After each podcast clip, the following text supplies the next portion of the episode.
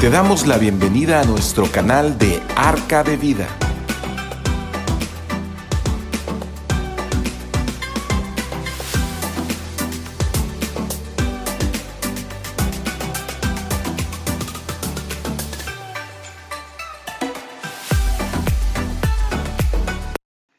Muy buenas tardes, muy buenas tardes a todos ustedes. Me da mucha alegría, como todos los miércoles, poderlos saludar. Estamos transmitiendo desde Comisión Centros Cristianos aquí en Ciudad del Carmen, Campeche. Les habla un servidor, José Manuel Pavón. Y bueno, como todos los miércoles tenemos una cita aquí a esta hora, a las 7 de la noche, en el que siempre platicamos de temas interesantes, de temas bíblicos, por supuesto, de temas que tienen que ver con nuestra vida, que tienen que ver con nuestra relación con Dios. Y bueno, pues realmente esto es eh, lo más eh, importante que puede haber en la vida de un hombre, es nuestra relación con Dios. Es lo más importante. No hay nada más importante, no hay nada más trascendente que pueda impactar más el corazón y la vida de, alguien, eh, más que lo que es la, nuestra relación con Dios y bueno, de eso hemos estado hablando todo este tiempo y no nos cansamos de, de, poderlo ahora sí publicar a todos los medios de que Dios, Dios es bueno y que Dios existe, que Dios está y que bueno, que, que todo eh, lo que Él dice es cierto en todos los sentidos. Y bueno, hoy vamos a estar viendo un tema importante, importantísimo, pues vamos a estar viendo el tema de Dios, Dios, ¿quién es Dios? Y bueno, creo que para todos es eh, muy importante y este, el, sentar bases firmes en nuestra fe. Y por eso es que eh, escogimos este, este tema. Hemos estado hablando de la palabra de Dios, hemos estado hablando de la semilla, de los, de los ladrones, de la palabra, cómo fue escrita la Biblia, quién, quién escribió, y bueno, hemos estado este, tratando de, poner algunos fundamentos importantes en, nuestro corazón eh, con respecto a nuestra fe. Y, hoy vamos a, tocar ese tema, creo que es muy, muy, muy importante para todos. Bien, pues vamos a empezar. Yo quiero, quiero empezar esta tarde orando y pidiéndole a Dios que nos que bendiga esa reunión, que bendiga esas, esta, este tiempo que vamos a estar juntos sea algo, algo de, beneficio y de alegría y de gozo para todos. Padre, muchas gracias. Gracias porque hoy estás con nosotros nuevamente, Señor, como todos los días. Padre, yo no me canso de agradecerte todo lo que tú has hecho por nosotros. Padre, yo te pido en el nombre de Jesús, Padre, que tú tomes control de esta reunión. Y Padre, que todo lo que hablemos y digamos, Señor, mi Dios Padre, eh, tú pongas esa palabra de vida en cada uno de los que están escuchando el día de hoy. Gracias te doy en el nombre de Jesús. Amén amén. Muy bien, pues hoy vamos a ver lo que es Dios y yo hace ratito estaba pensando algo importante porque porque en estos tiempos yo he escuchado a mucha gente que no cree en Dios. He escuchado gente que dice que no que no, que es eh, ateo o, o que no cree y que eh, él, vive bien, así como está, vive bien.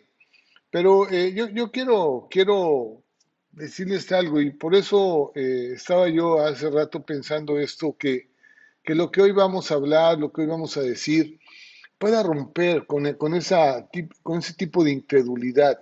Yo quiero decirles, quiero decir algo importante, importantísimo, toda, toda la creación habla de Dios, toda la creación habla de Dios. Y quiero, quiero comentarles que Dios ha puesto leyes. Supongamos, por ejemplo, el matrimonio. El matrimonio no es idea de un hombre. El matrimonio viene de Dios. ¿Y cómo es que en las leyes está puesto el matrimonio? Bueno, porque fue sacado realmente de un original que es de la palabra de Dios. Ahí está instituido el matrimonio y, bueno, las leyes del hombre están, están realmente regidas por algo que ya estaba escrito antes, que es acerca del matrimonio. Dios lo instituyó desde, desde el principio, desde la misma creación. Y bueno, esto realmente nos puede dar una idea de la existencia de Dios. Dios siempre ha estado y ha puesto leyes, leyes para que el hombre eh, caminara en ellas y pudiera llevar una vida plena y feliz. No, no, no se puede. Eh, muchas gentes quieren, quieren, quieren modificar, modificar las leyes que Dios ha puesto instituido desde el principio. No se puede, o sea, Dios no, no, no lo va, no, no lo va a, a lo mejor el hombre puede, puede hacer lo que quiera, pero Dios no va a cambiar su forma de, ser. Él es el mismo de ayer, de hoy y por los siglos. Él no va a cambiar. Dios no cambia. Dios ya hizo todas las cosas, Dios ya puso sus leyes y Dios no va a cambiar, o sea, no va a, no, va a poner nuevas leyes porque Dios no puede contradecirse. Él es, él es santo, Él es real, Él es perfecto y, sería, sería algo totalmente irracional, pues, de parte nuestra tratar de cambiar lo que Dios dice. Eh, y bueno, pues Dios da testimonio acerca de todas las cosas. Eh, quiero, quiero empezar por algo, algo que no, no, está, no está dentro de lo que vamos a, ver, pero que eh, quisiera yo comentarlos. Está en Romanos capítulo 1, versículo 19. Y quiero leerles lo que, lo que Dios habla acerca de que a, veces el hombre, el hombre quiere hacer cosas diferentes, pero pues Dios, Dios es el mismo, o sea, Dios dice esto, dice porque lo que de Dios se conoce les es manifiesto, pues Dios se lo manifestó. Fíjense bien que Dios empieza a decir esto. El hombre no tiene ninguna excusa de decir que Dios no existe. Porque Dios mismo dice que ha manifestado su presencia. ¿Cómo es que Dios ha manifestado su presencia? Versículo 20. Porque las cosas invisibles de Él, su eterno poder y deidad, se hacen claramente visibles desde la creación del mundo siendo entendidas por medio de las cosas hechas, de modo que no tienen excusas. Yo quisiera que, por ahí eh, el apoyo que nos está dando Arturo por, por fuera, que pudiera poner el versículo 20, el 21 y luego vamos a ver el 22. El 20, el 20 dice, porque las cosas invisibles de Él, o sea, las cosas que a lo mejor tú no pudieras ver de Él, su eterno poder y deidad, dice que las hace visibles, Dios las hace visibles para que tú no tengas excusa. Las hace visibles, dice, eh, desde la creación del mundo. O sea, nosotros podemos entender que alguien creó el mundo, que Dios, eh, Dios con su poder, con, su sabiduría, hizo todas las cosas y eh, y tenemos que entender que todas las cosas fueron hechas por Dios. Nadie más lo pudo haber hecho. No somos una casualidad. El mundo no está eh, aquí por una casualidad.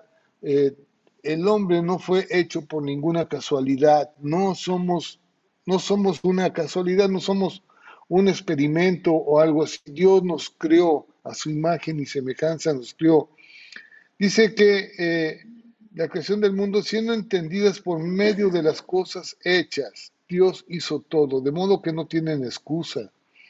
No hay ninguna excusa, o sea, solamente es como alguien que quisiera decir, yo soy muy sabio, yo no creo en Dios, yo tengo mis propios pensamientos, yo me cierro a todo y, la, verdad eso es algo irracional. O sea, tendremos que ver realmente que Dios hizo todo desde el principio, que no hay ninguna otra explicación.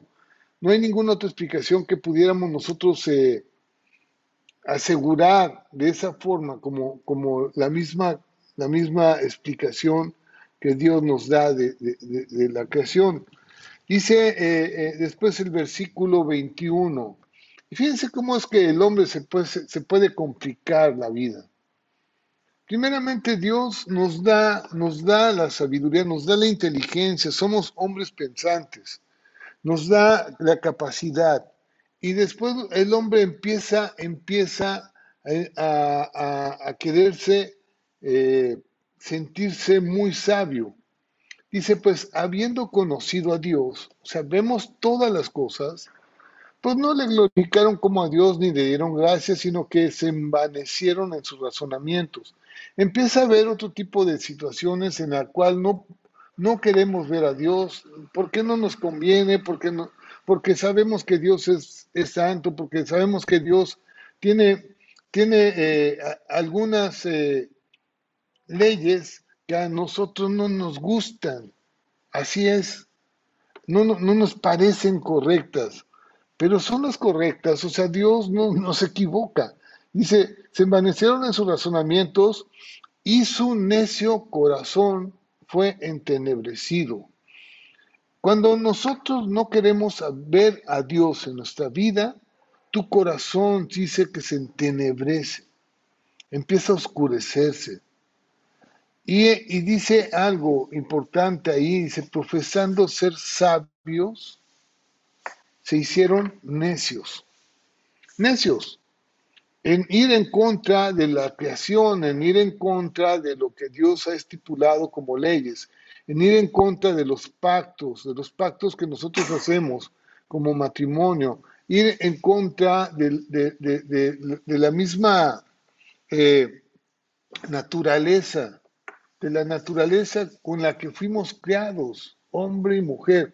O sea, vamos nosotros entenebreciéndonos en nuestros razonamientos y finalmente caemos en, una situación eh, de fracaso y de vergüenza. Y Dios, pues Dios nos da la, capacidad, solamente ponte a pensar cómo es que Dios, eh, cómo es que, que, está el cielo, cómo es que están las estrellas, cómo es que está el sol, la luna, cómo, cómo está el mar, cómo es que el hombre fue creado desde un embrión. Dice, el embrión vieron mis ojos. Dice, Dios mismo, desde la, desde la misma creación del hombre, está ahí presente.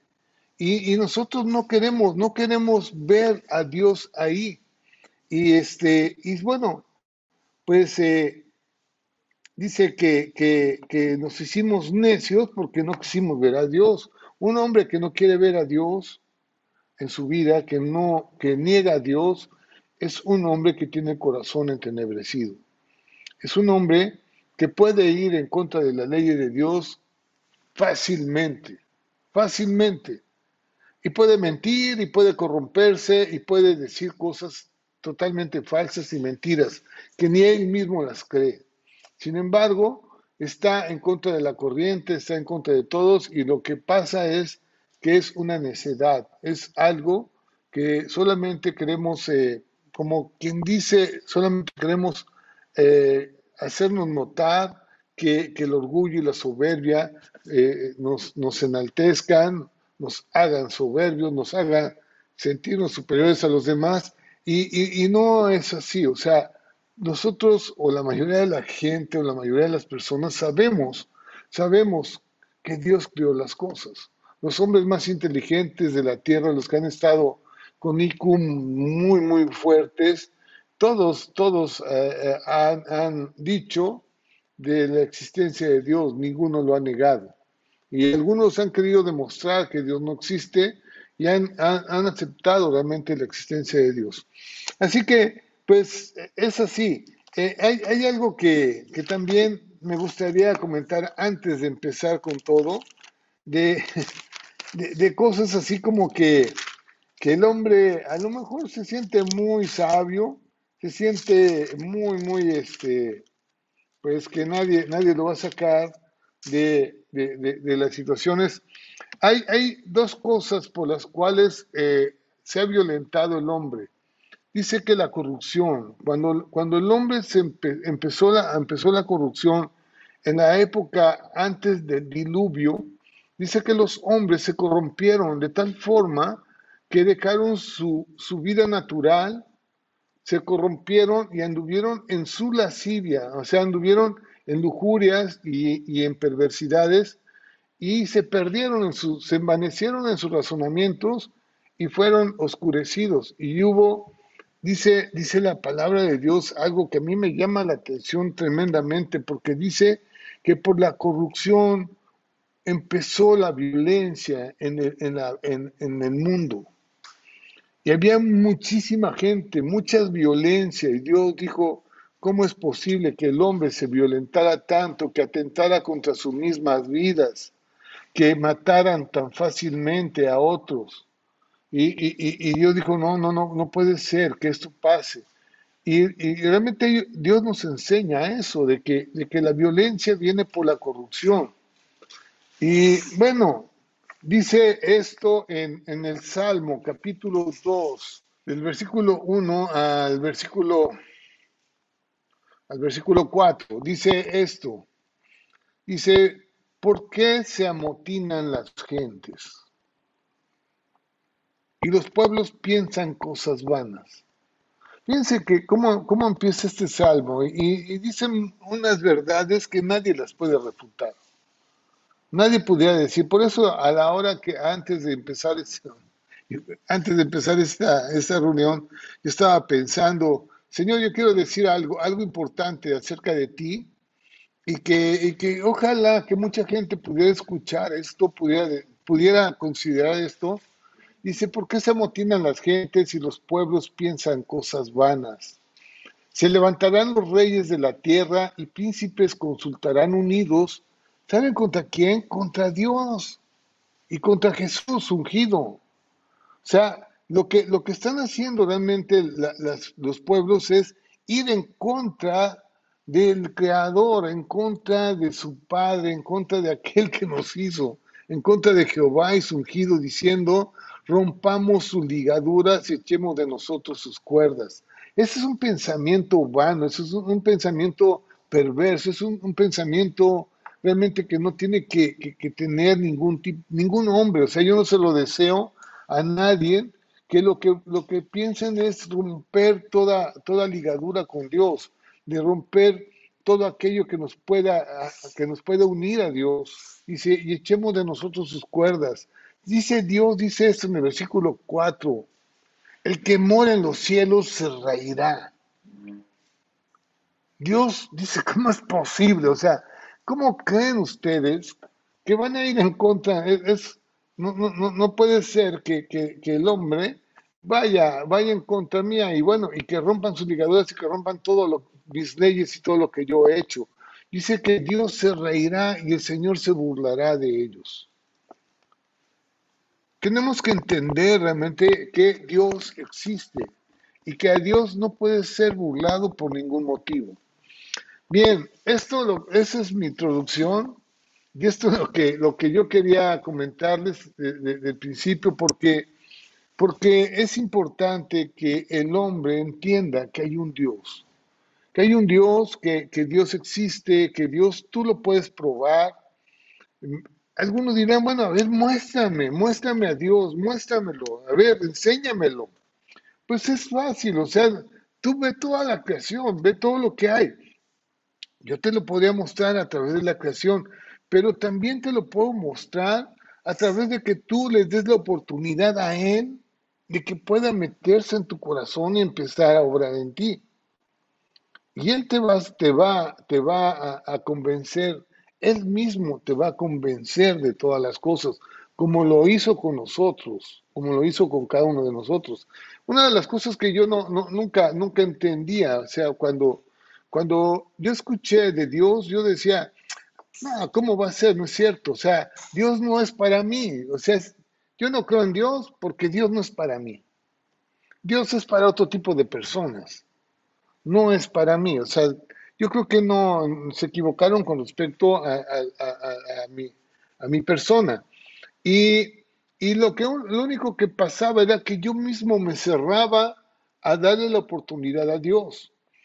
Cuando yo en una ocasión, miren, les voy a ser sinceros, en una ocasión yo estaba perdido en el alcohol, perdido en el alcohol, y no, no, no me consideraba yo un alcohólico de, los que están en las calles tirados, porque pues yo tenía un trabajo bueno y tenía todo, todo, todo bien, pero era alguien que, que el alcohol me vencía, o sea, yo cuando tomaba el alcohol me vencía, o sea, el alcohol me hacía otro tipo de persona y finalmente perdía yo el control de mí mismo. E, eso era lo que pasaba. En una ocasión, en una ocasión le dije a Dios, Dios, ayúdame. Yo quiero salir del alcoholismo. Si tú existes, ayúdame. Dame la sobriedad, dame, dame la oportunidad de, tener otro tipo de vida. ¿Y, qué creen que pasó? Eso pasó hace, eh, fue en 1988, 87, 1987, pues no sé cuántos años ha pasado, pero desde esa fecha hasta el día de hoy no he tomado. No he tomado. Son 13 más 22, 35 años. 35 años de mi vida que he estado sobrio, que no he tomado nada de alcohol, que no, no lo necesito para vivir. Dios me dio la oportunidad de salir de eso y digo, pues Dios existe, Dios está, porque nadie puede, puede hacer algo así en la vida de un hombre más que Dios. Bueno, date la oportunidad, date la oportunidad. Como ahorita leímos en Romanos, Dios se manifiesta, Él es invisible, su eterno poder, su, su gloria, se manifiesta claramente, dice, Dios eh, se, es manifiesto porque las cosas invisibles de Él su eterno poder y deidad se hacen claramente visibles desde la creación del mundo, siendo entendidas por medio de las cosas hechas. ¿Saben? Esto es pon un poquito de tu de mente, de tu capacidad mental y analiza las cosas que han sido hechas. De modo que no, no hay excusa, no hay excusa. O sea, yo no puedo tener otra explicación más que esa. Dios creó todas las cosas. Bien, vamos a entrar, vamos a entrar hoy en el tema. Dios, Dios, Dios es Dios. No hay nadie como Él. Él es el creador. Él es quien, quien, quien está al control de todas las cosas. Y muchos piensan, piensan que se pueden burlar de Él, que piensan salirse con la suya, pero, pero ya lo, leímos también en, Salmo, en el Salmo 2. Dice que no es posible. O sea, Dios, Dios es mucho más grande que todos y no es posible que el hombre se salga con la suya. Lo único que estamos haciendo es violentar la tierra, es, eh, es adelantar acontecimientos que van a suceder, que van a pasar, porque esta tierra va a ser destruida. Finalmente, bueno, y eso también Dios lo dice, y ahorita no vamos a tocar ese tema, pero Dios lo dice. Esta, tierra va a ser destruida. Pero lo más importante es que si tú crees en Dios y tú crees eh, en, Jesucristo, tú vas a tener vida eterna. Porque finalmente el hombre está sobre la tierra de paso. Nada más estamos de paso. ¿sí? Nadie se va a salvar de morir. Nadie. Y eh, hay una sentencia para aquellos que no creyeron en Dios, pero también hay otra, otra vida diferente para aquellos que creyeron. Así que pues más nos vale que creamos. Vamos a ver, Dios, Dios es muy grande para que nosotros podamos comprenderlo a plenitud. Realmente nuestra capacidad mental nunca nos va a dar, pero lo único que quiere Dios es que nos demos cuenta que Él fue el creador de todo, que atrás de toda la creación está Él y que Él puso sus leyes. Eso de no mentir, de no robar, de no matar, de, no adulterar, de no engañar, de no ver a, tu, a, la mujer de tu prójimo, de, de, todas esas cosas Dios ya las tiene establecidas desde el principio. Son leyes de Él, no de los hombres, son leyes de Él. Y nosotros hemos puesto otro tipo de leyes. Queremos, queremos ahora sí eh, sentirnos muy, muy creadores de leyes y solamente estamos transgrediendo las leyes naturales, las leyes que Dios ha establecido. Y bueno, pues esto es imposible. Dice que eh, Él no tiene principio ni fin, no hay lugar donde su presencia no puede ser sentida. La Biblia, la Biblia habla de Él.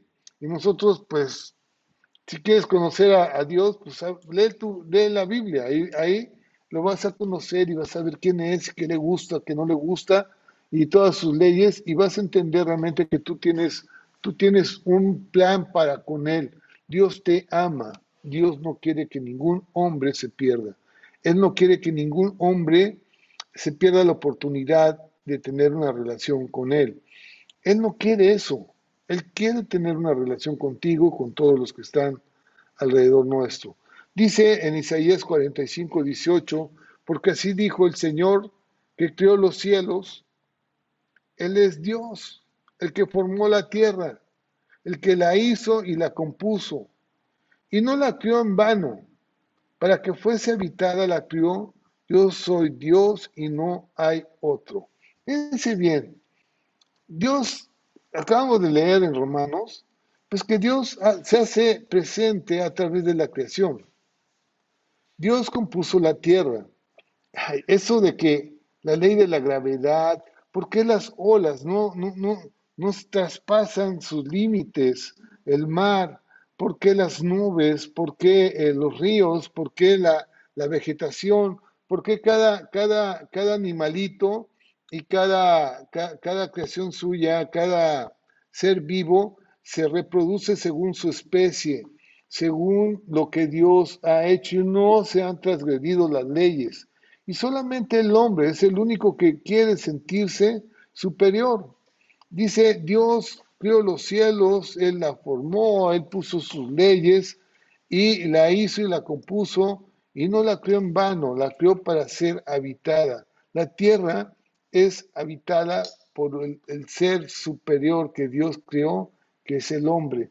Tú, como hombre, dice que la última, la, cereza del pastel, pues, lo, principal de la creación fue el hombre. Y Dios le dijo al hombre, te he puesto aquí para que tú seas el que, el, que mande. Dice, dice eh, que Dios eh, formó pues la tierra toda vez el campo de los aves. Mm, mm. ¿Dónde está? Tomó pues Jehová Dios al hombre y lo puso en el huerto del Edén para que lo labrara y lo guardase. Y mandó Dios al hombre diciendo, de todo árbol del huerto podrás comer, mas del árbol no podrás comer. Y le dijo que él se iba a enseñorear de toda la creación. Ay, no lo encuentro. Pero está ahí. A ver si, si, si lo puedes encontrar por ahí, Arturo, y lo pones. Este, donde habla acerca de que eh, toda la creación fue puesta eh, en manos del hombre para que él se enseñoreara de todo lo que, lo que, Dios, lo que Dios había hecho. Así que, eh, bueno, Dios hizo los cielos, formó la tierra y la hizo y la compuso. no la creó en vano, sino para que fuese habitada, la creó. Dice, yo soy el Señor y no hay otro, no hay otro solamente Él. Bien, vamos a adelante. Yo, yo ahora sí que me, voy, me voy con lo, con ese, con ese versículo, pero, ok. Eh, ¿Quién es Dios? Vamos a ver quién es Dios. Dice esto, Dios vive en los cielos y reina sobre toda la tierra. La Biblia nos dice esto en Isaías 66, 1. El Señor dijo así, el cielo es mi trono y la tierra estrado de mis pies. Y en el Salmo 47, 8 dice, reinó Dios sobre las naciones, se sentó Dios sobre su santo trono. Dios, Dios está ahí, ya lo encontré. Entonces dijo Dios, hagamos al hombre a nuestra imagen y conforme a nuestra semejanza y señoré en los peces del mar, en las aves de los cielos, en las bestias de toda la tierra y en todo animal que se arrastra sobre la tierra. Es Génesis 1.26. Pero o sea, Dios puso al hombre para que se señoreara sobre toda su creación. ¿Quién es Dios? Pues Dios, Dios eh, es eh, el creador de todas las cosas. O sea, no, no hay más que eso. ¿Quién es Dios? Pues Dios es quien crió los cielos y la tierra y todo cuanto hay. En Nehemías capítulo 9, versículo 6, dice esto, tú solo eres Dios. Tú hiciste los cielos y los cielos de los cielos con todo su ejército, la tierra y todo lo que está en ella, los mares y todo lo que en ellos hay en ellos. Y tú vivificas todas estas cosas, y los ejércitos de los cielos te adoran. Fíjense, Nehemías diciendo esto, un profeta hablando acerca de lo que es Dios. Dios es el creador de todas las cosas. En el Salmo, ese Salmo, ese Salmo está súper bueno. El Salmo 139, 13 es de mis salmos favoritos porque hablan de, la, de la, creación, de, la concepción del hombre, eh, bueno, de la concepción de, la mujer, del embrión. Dice en el versículo 13, porque tú formaste mis entrañas. Dice esto, fíjense bien, porque tú formaste mis entrañas, tú me hiciste en el vientre de mi madre. Dios dice esto, o sea, lo que, lo que han descubierto los científicos, la gente que ha estudiado acerca de eh, cómo es la concepción, ellos, ellos científicamente han encontrado que desde que el, espermatozoide se une con el óvulo y, se crea ese, ese, ese nuevo ser, desde ahí ya es un hombre, ya es un ser humano, desde, desde ese momento. Y, y, la Biblia nos dice esto, o sea, algo que está escrito desde hace muchos años, porque tú formaste mis entrañas y tú me hiciste en el vientre de mi madre. Dice, te alabaré porque formidables y maravillosas son tus obras. Estoy maravillado y mi alma lo sabe bien, lo sabe muy bien. No fue encubierto de ti mi cuerpo, bien que en lo oculto fui formado y entretejido en lo más profundo de la tierra. Mi embrión vieron tus ojos. Dios mismo está desde ahí en la creación y en tu libro estaban escritas todas aquellas cosas que fueron luego formadas sin faltar una de ellas. Cómo ese ser ya está totalmente identificado con todos los genes, con todas las características que debe de tener un ser humano, está ya ahí desde el embrión, están todas las cosas. Es formidable realmente pensar lo que Dios es. Nadie, nadie se puede comparar a. Y es una necesidad realmente de, muchos hombres que no reconozcamos quién es Dios. ¿Quién es Dios? Dios es el creador de todo. ¿sí? También Dios es todopoderoso. Imagínense ustedes, Dios poniendo todas las leyes y, y cómo es que da vida a las cosas. En Romanos 9, eh, vamos a, leer esto que está en Romanos 9. Ustedes ya deben de tener por ahí sus Biblias y bueno, este, podamos consultar las cosas que están aquí. Eh, 9, 19 al 21. Dice esto, dice, eh, o no tiene potestad el alfarero sobre el barro para hacer de la misma masa un vaso para honra y otro para deshonra. Eh, ah, no, el 19, perdón, ahí el 20. Pero me dirás, ¿por qué pues inculpa? ¿Por, ¿Por quién ha resistido a su voluntad? ¿Quién ha resistido a su voluntad? Mas antes, eh, oh hombre, ¿quién eres tú para que alterques con Dios? ¿Dirá el vaso de barro al que lo formó, ¿por qué me has hecho así? ¿O tiene potestad el alfarero sobre el barro para hacer de la misma masa? ¿O no tiene potestad el alfarero sobre, el barro para hacer de la misma masa un vaso para honra y otro para deshonra? Así que, pues Dios está diciendo, Pero me dirás, ¿por qué pues inculpa? ¿Por qué? ¿Por qué? ¿Quién ha resistido a su voluntad? ¿Sí? Eh, Dios, Dios nos habla realmente en esa forma de que eh, ¿por qué nos endurecemos? ¿Por qué, por qué no queremos escuchar? ¿Por qué eh, estamos como inculpando las cosas a Dios y no, y no entendemos lo que Dios quiere decirnos? En Primera de Crónicas, capítulo 29, versículo 11, habla esto, tuya es, oh Dios, la magnificencia y el poder y la gloria, la victoria y el honor, porque todas las cosas que están en los cielos, en la tierra, son tuyas. Tuyo, oh Señor, es el reino y tú eres excelso sobre todos. Está hablando de que no hay realmente alguien que pueda hacer todo lo que Dios ha hecho. Es algo supremo, magnífico, lleno de poder y de gloria, de victoria y de honor.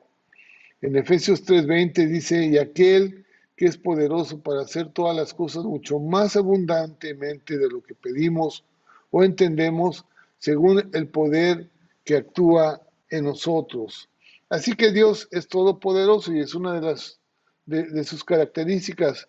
Dios es creador, Dios es todopoderoso, pero también Dios es omnisciente.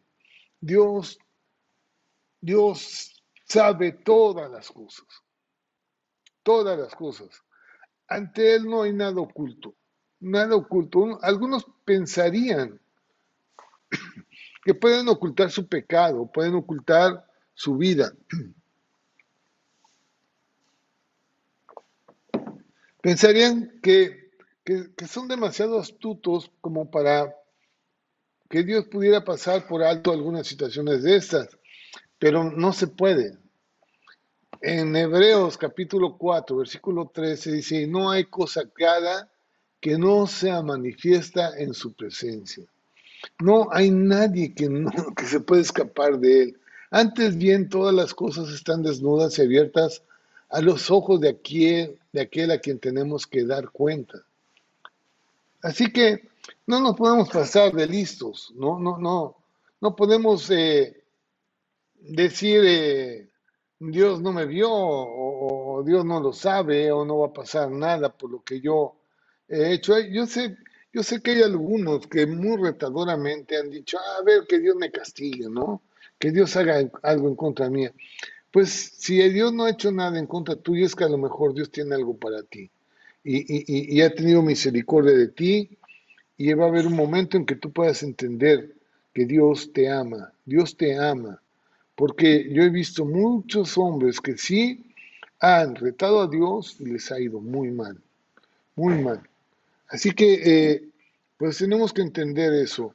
Dios ve todas las cosas y tenemos que rendir cuentas a Él. Finalmente, vamos a estar delante de Él. En Juan, en primera de Juan 3:20 dice, mayor que nuestro corazón es Dios y Él sabe todas las cosas. Así que, bueno, ya vimos que Dios es todopoderoso, que también Él es omnisciente, que Él conoce todas las cosas, sabe todas las cosas, pero Dios también es santo.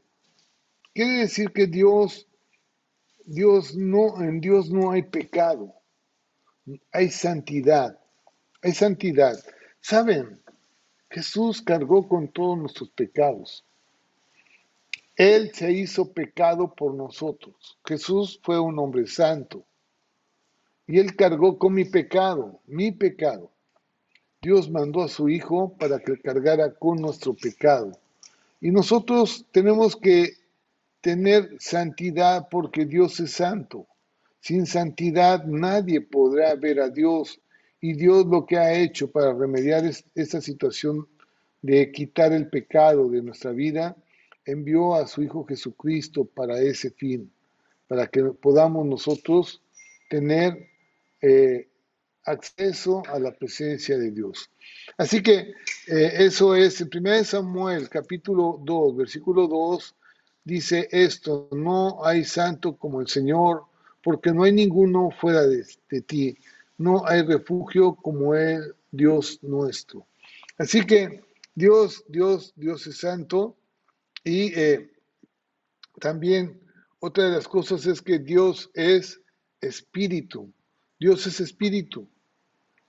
Y bueno, en, Juan capítulo 4, versículo 24, miren, nosotros fuimos, estamos constituidos de tres, de tres cosas. Lo que es alma, el cuerpo y el espíritu. O el cuerpo, el alma y el espíritu. O sea, Dios nos hizo a su imagen y semejanza. Dios es espíritu también. Y Dios es Dios Padre, Dios Hijo y Dios Espíritu. Así que Espíritu Santo. Dice en Juan 4:24, Dios es espíritu y los que le adoran en espíritu y en verdad es necesario que le adoren. Nosotros tenemos que tener una vida espiritual. Y muchos dirán, no, pues yo no sé cómo es eso, ¿no? ¿Cómo es eso de tener una vida espiritual? Pues es fácil, nosotros tenemos que nacer en el Espíritu, nacer de nuevo, nacer en la fe. Nosotros empezamos a tener una vida espiritual cuando aceptamos a Jesucristo como nuestro Señor, como el Señor de nuestra vida. Así que ahí empezamos a tener una vida espiritual. Dios es espíritu y bueno, es necesario que todos los que tengan una vida espiritual le adoren en espíritu y en verdad. En, el versículo, también Dios dice, Dios es una persona que, que podemos conocerla, dice que usted puede conocer. Dios se manifiesta al hombre de una forma especial y, bueno, eh, eh, es, es importante que sepamos que Dios nos ama, que Dios, Dios está interesado, está interesado en, en tus, en tus, tus asuntos, no está lejano de tus problemas. Dios está interesado en que tú puedas conocerle a Él. Por eso Dios envió todo para que nosotros lo hagamos. Tenemos una finalidad en la vida, es conocer a Dios. Dios está interesado en tu vida. Dios no está lejos de ti. Dios quiere quiere ayudarnos en todo, así que está cercano. Dice en el Salmo 145, 18, acercaos a Dios y Él se acercará a vosotros. ¿Sí? Dios no puede, no puede ir en contra de tu voluntad, eso sí no lo puede hacer. Nosotros tenemos libre albedrío, nosotros decidimos. Dios nos dio libre albedrío. Y nosotros decidimos si vamos en contra de Él o estamos con Él. ¿sí? Así que dice, acércate a Dios y Él se acercará a ti. En, en Santiago 4.8 dice, cercano está Dios a todos los que le invocan, a todos los que le invocan de verdad, de veras. ¿sí? Así que está Dios cercano a todo corazón y a toda vida, si tú realmente lo, lo, lo, lo buscas, ¿no? Eh, Dios es un padre, Dios tiene un corazón de padre y eso me gusta muchísimo porque, porque dice Dios, eh, él, busca, busca hijos, busca hijos. Por eso, por eso le dio a, la mujer esa, esa bendición de, tener hijos. Eh, Quiero leerles algo que está en Malaquías, no está, no está aquí como en el estudio, pero está en Malaquías capítulo 2, eh, eh, versículo 14, 2.14, Malaquías 2.14. Dice esto, más diréis, ¿por qué, ¿por qué el Señor ha testiguado entre ti y la mujer de tu juventud, contra la cual has sido desleal, siendo ella tu compañera y la mujer de tu pacto? nos hizo el uno. Fíjense bien, ¿por qué Dios permite las relaciones sexuales? ¿Por qué Dios lo hace así? Nos hizo el uno, habiendo en él abundancia de espíritu. ¿Por qué uno? Porque buscaba una descendencia para Dios. Dios quiere hijos. Quiere hijos. Dios tiene un corazón de padre. Y Él quiere hijos. Dice, guardaos pues en vuestro, espíritu y no seáis desleales para con la mujer de vuestra juventud. Está en Malaquías capítulo 2, versículo 14 y 15. Así que eh, Dios busca que demos esa descendencia a Él. Dice que como, como saetas de valientes son los hijos en manos, eh, en manos de, como saetas son los hijos en manos del valiente. Mas que diréis, ¿por qué el Señor ha testiguado entre ti, la mujer de tu juventud, contra la cual has sido desleal, siendo ella tu compañera y la mujer de tu pacto? Fíjense bien, habla del pacto, habla de, esa, de, esa, de ese matrimonio. No hizo él uno, habiendo en él abundancia de espíritu. ¿Por qué uno? Porque buscaba una descendencia para Dios. O sea, Dios busca una descendencia, busca que tus hijos sean también eh, conocedores de la verdad y que conozcan a Dios. ¿sí? Así que Él es, Él es nuestro Padre, Él es eh, el que nos enseña cómo ser padres, porque Él tiene un corazón de Padre. Dios tiene un corazón de Padre. Dice en 1 Juan 3.1, mirad cuál amor nos ha dado el Padre para que seamos llamados hijos de Dios. Por eso el mundo no nos conoce porque no le conoció a Él.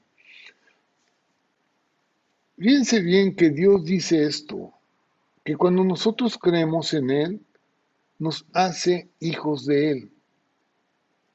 Mientras no le conozcamos a Él, solamente somos creación de Dios. Y eso marca una diferencia tremenda. Si tú le buscas y le conoces y tienes una relación con Él, entonces Él es tu Padre y Él va a tener una relación contigo de hijo, de padre a hijo. Pero si tú no le conoces, pues no puedes ser su hijo, solamente vas a ser una creación. Y tenemos que buscarlo a Él. Entonces, eh, tenemos que, que ser ahora sí muy inteligentes para que no neguemos realmente la, creación de Dios, como Dios hizo todo, y bueno, que nosotros empecemos a, a caminar en Él. Nosotros, eh, nosotros eh, somos creados por Dios, si ya lo vimos en el Salmo 139, 14 al 16, ya lo vimos que nosotros somos creados por Dios. Dice, te alabaré porque formidables y maravillosas son tus obras. Estoy maravillado y mi alma lo sabe muy bien. No fue encubierto de ti mi cuerpo, bien que en lo oculto fui formado y entretejido en lo más profundo de la tierra. Mi embrión vieron tus ojos y en tu libro estaban escritas todas aquellas cosas que fueron luego formadas sin faltar una de ellas. Miren, la verdad, yo no quisiera hablar como un religioso. No estoy hablando como un religioso. Estoy hablando con la verdad. Esta es la verdad. La verdad científica, la verdad que Dios ha hecho desde el principio. O sea, no es, no es invención del hombre. Dios ya dio todas las cosas que nosotros necesitábamos conocer y la verdad es esta, que Dios nos ha creado. Dios nos ha creado. Así que, pues, primeramente, nosotros somos creados por Dios. También, otra de las cosas importantes, importantes que todos conozcamos, es que si nosotros fuimos creados por Él, pues somos propiedad de Él, deberíamos de ser propiedad de Él. No, no fallarle, o sea, no, no faltar a, ese tipo de, de, relación y considerarlo a Él, pensar realmente que si Dios nos crió a nosotros, es porque Él es dueño de nuestra vida. Desgraciadamente Dios nos dio el libre albedrío, pero dice eh, que Él eh, quiere que nosotros conservemos nuestra relación con nuestro Padre. Es como, no sé, muchos de nosotros somos padres. Hagan de cuenta que muchos de nosotros, eh, siendo padres, uno de tus hijos no te reconoce como papá y se va de tu casa. Y bueno, es su decisión, la decisión de tu hijo. Tú como padre te quedas contristado, no sé, dolido por todas esas situaciones pues Dios es el, siente lo mismo, porque Él es, un padre. Y si tú te alejas de Él, pues Él se duele realmente de eso. En, 1 Corintios 6, 19 y 20 dice, o ignoráis que vuestro cuerpo es templo del Espíritu Santo. Nosotros somos templo de Dios, el cual está en vosotros, el cual tenéis en Dios y que no sois vuestros, no somos de nosotros, somos de Él, porque habéis sido comprados por precio. Glorificad pues a Dios en vuestro cuerpo y en vuestro espíritu, los cuales son de Dios. Una vez que nosotros entramos en esa relación con Él como Padre, tenemos que buscar la santidad, porque somos templo de Dios y Dios empieza a obrar en nuestra vida. Es lo que yo les decía, que yo le pedí a Dios que me sacara el alcoholismo y me sacó. Yo le pedí a Dios que me sacara del adulterio y me sacó del adulterio. Yo, yo le pedí a Dios que me sacara de decir groserías o de ofender a la gente y me sacó. Dios hace todo en nuestro corazón, en nuestra vida. Tú, tú nada más, lo único que dejamos, nos, no tenemos que hacer es dejarnos guiar por Él, creer en Él, nada más. Así que somos propiedad de Dios y tenemos que corresponder de esa forma.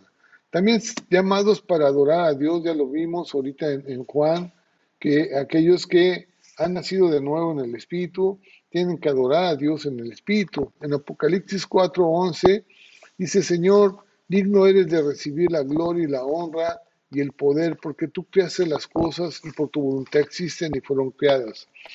Una, una de las cosas que, que, nosotros hacemos como, como, mm, como práctica, pues, es adorar a Dios y estarlo alabando y glorificando y dándole la honra. Eso es ofrecer cantos, cantar juntos y bueno, estar, estar ah, ensayando lo que vamos a hacer eternamente, que es estarlo alabando eh, en su reino. Y bueno, eh, quiero eh, terminar con, esto porque, porque es importante que tengamos que tomar una decisión, la decisión de amar a Dios con todo nuestro corazón, con toda tu alma, con toda tu mente. De amar a Dios. Eh, en Mateo 22, 37 dice, Jesús le dijo, amarás al Señor tu Dios con todo tu corazón, con toda tu alma y con toda tu mente. Jesús nos, nos, nos instruye, nos dice que lo amemos a Él. Y bueno, ya vimos que eh, tenemos que buscar a Dios mientras pueda ser hallado, mientras esté siendo mencionado sobre la tierra, mientras tengamos esta oportunidad de tener este contacto como lo estamos teniendo ahorita y que nosotros podamos escoger bien. Josué, fíjense, Josué, Josué fue el sucesor de Moisés. Moisés no entró a la tierra prometida y le dejó el mando a, Josué. Josué eh, después de haber salido de Egipto todo, todo el pueblo de Israel, pasaron todo 40 años en, el, desierto y antes de entrar a la tierra prometida, Moisés eh, murió y le dejó todo, todo, todo el mando a Josué. Josué entró con todo el pueblo de Israel. Miren, salieron 603 mil 603 mil hombres, varones de, mayores de 20 años de, Egipto. Y durante 40 años estuvieron en el desierto por, porque desobedecieron a Dios y se rebelaron en contra de Dios. Bueno, pasaron 40 años y llegó Josué con 601 mil hombres mayores de 20 años. Más las mujeres, más los niños, más todo lo que había atrás. Bueno, Josué los metió a la tierra prometida, repartieron la tierra prometida a las doce tribus, o sea, todas esos millones de personas que estaban ahí fueron repartidas en toda la tierra y, en bueno, en la tierra de Israel. Y Josué dijo algo después a todo el pueblo, después de que había sido repartida la tierra, dijo él, yo ya cumplí con mi misión, yo ya estoy listo ya cumplí, yo ya me retiro con mi familia y me voy con mi familia al, lugar que Dios me ha dado para que yo, yo ahí en esa tierra eh, esté. Y entonces dice Josué en, el capítulo 24 de Josué 24, versículo 15, le dijo a todos los de Israel, escogeos hoy a quién vas a servir. Ustedes son los que van a elegir. Dios ya les dio la tierra, ya te dio la vida, ya te dio lo que hoy tienes en tus manos y hoy tienes que escoger si vas a adorar a los dioses, a quienes sirvieron vuestros padres, porque toda la vida se rebelaron en contra de Dios. Si cuando estuvieron al otro lado del río, a los dioses de los amorreos en cuya tierra habitáis hoy. Si Dios te dice, bueno, tú escoge qué vas a hacer. Vas a ser un hombre que vas a ser guiado por Satanás, por dioses, por, por, el dinero, por, eh, por, el poder, por eh, X, por el sexo, por, por adicciones, por todo lo que, lo, que hay en, en la tierra. Dice, pero yo, Josué, dice, yo, Josué, yo he tomado una decisión, que yo y mi casa vamos a servir a Dios. Eso es lo que vamos a hacer yo y mi casa. Y realmente esto es el reto para cada uno de nosotros, de que nosotros escojamos, ¿sí? A Dios, servir a Dios. Y es la misma decisión que Josué tomó un día, es la misma decisión que hoy Dios nos pide que tomamos, que tomemos. Yo ya, yo ya la tomé hace mucho tiempo, de servirle a Dios. Y bueno, eh, yo te quiero invitar a que si tú quieres tomar esa decisión de servir a Dios, eh, tú eh, realmente le digas a Dios que quieres ofrecerle tu adoración, que has reconocido realmente que Dios es nuestro creador, que, que, que, que yo necesito un Dios en mi vida, que necesito un Dios, necesito un Dios que me guíe, un Dios que me, que me ayude, un Dios que me, que me diga las cosas en verdad, a un Dios que yo adore, que yo sirva, que yo, que yo me, yo me mantenga sujeto a Él. Y Dios nos ha dado todas las cosas para que fácilmente tengamos una relación con Él. ¿Sí? Y bueno, pues yo te voy a pedir que, que tú hagas esa oración, o sea, que tú digas, yo me someto, Señor, a tener una adoración solamente a ti, al único Dios verdadero, de tu Hijo Jesucristo. Y también someto mi voluntad y todas mis posesiones a ti, Señor. Desde el día de, desde hoy en adelante determino que nunca más voy a adorar a otro Dios o a dioses. Mi adoración es exclusivamente para Él y enseñaré a otros las verdades y principios acerca de Dios. Esto es el compromiso que tenemos que tomar cada uno de nosotros es la decisión que tenemos que tomar con respecto a Él. Quiero orar para terminar y vamos a entrar a, a, comentarios. Padre, gracias, gracias por esta noche, Señor. Yo te pido que yo sé que algunas personas que están hoy escuchando este mensaje probablemente no han tomado una decisión por ti. Padre, tú convéncelos, Señor. Tu Espíritu Santo los convenza, Padre. Lo que hoy hemos hablado, lo que hemos dicho, Padre, que no hay ninguna excusa, como tú lo dices en tu palabra, no hay excusa válida para que digan los hombres que tú no existes, Padre, que tú no estás en medio de nosotros. Yo te pido que tú guardes a cada familia, a cada uno de los que están escuchando, y Padre, tu bendición sea sobre sus vidas en el nombre de Jesús. Gracias te doy. Amén y amén. Pues Dios les guarde, Dios les bendiga, que la paz de Dios esté con cada uno de ustedes. Muy, muy buenas noches a todos. Amén y amén.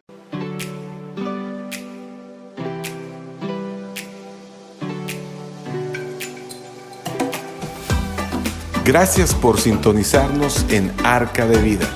Si deseas más información, te invitamos a conectarte en nuestras redes sociales de Facebook. Te esperamos pronto.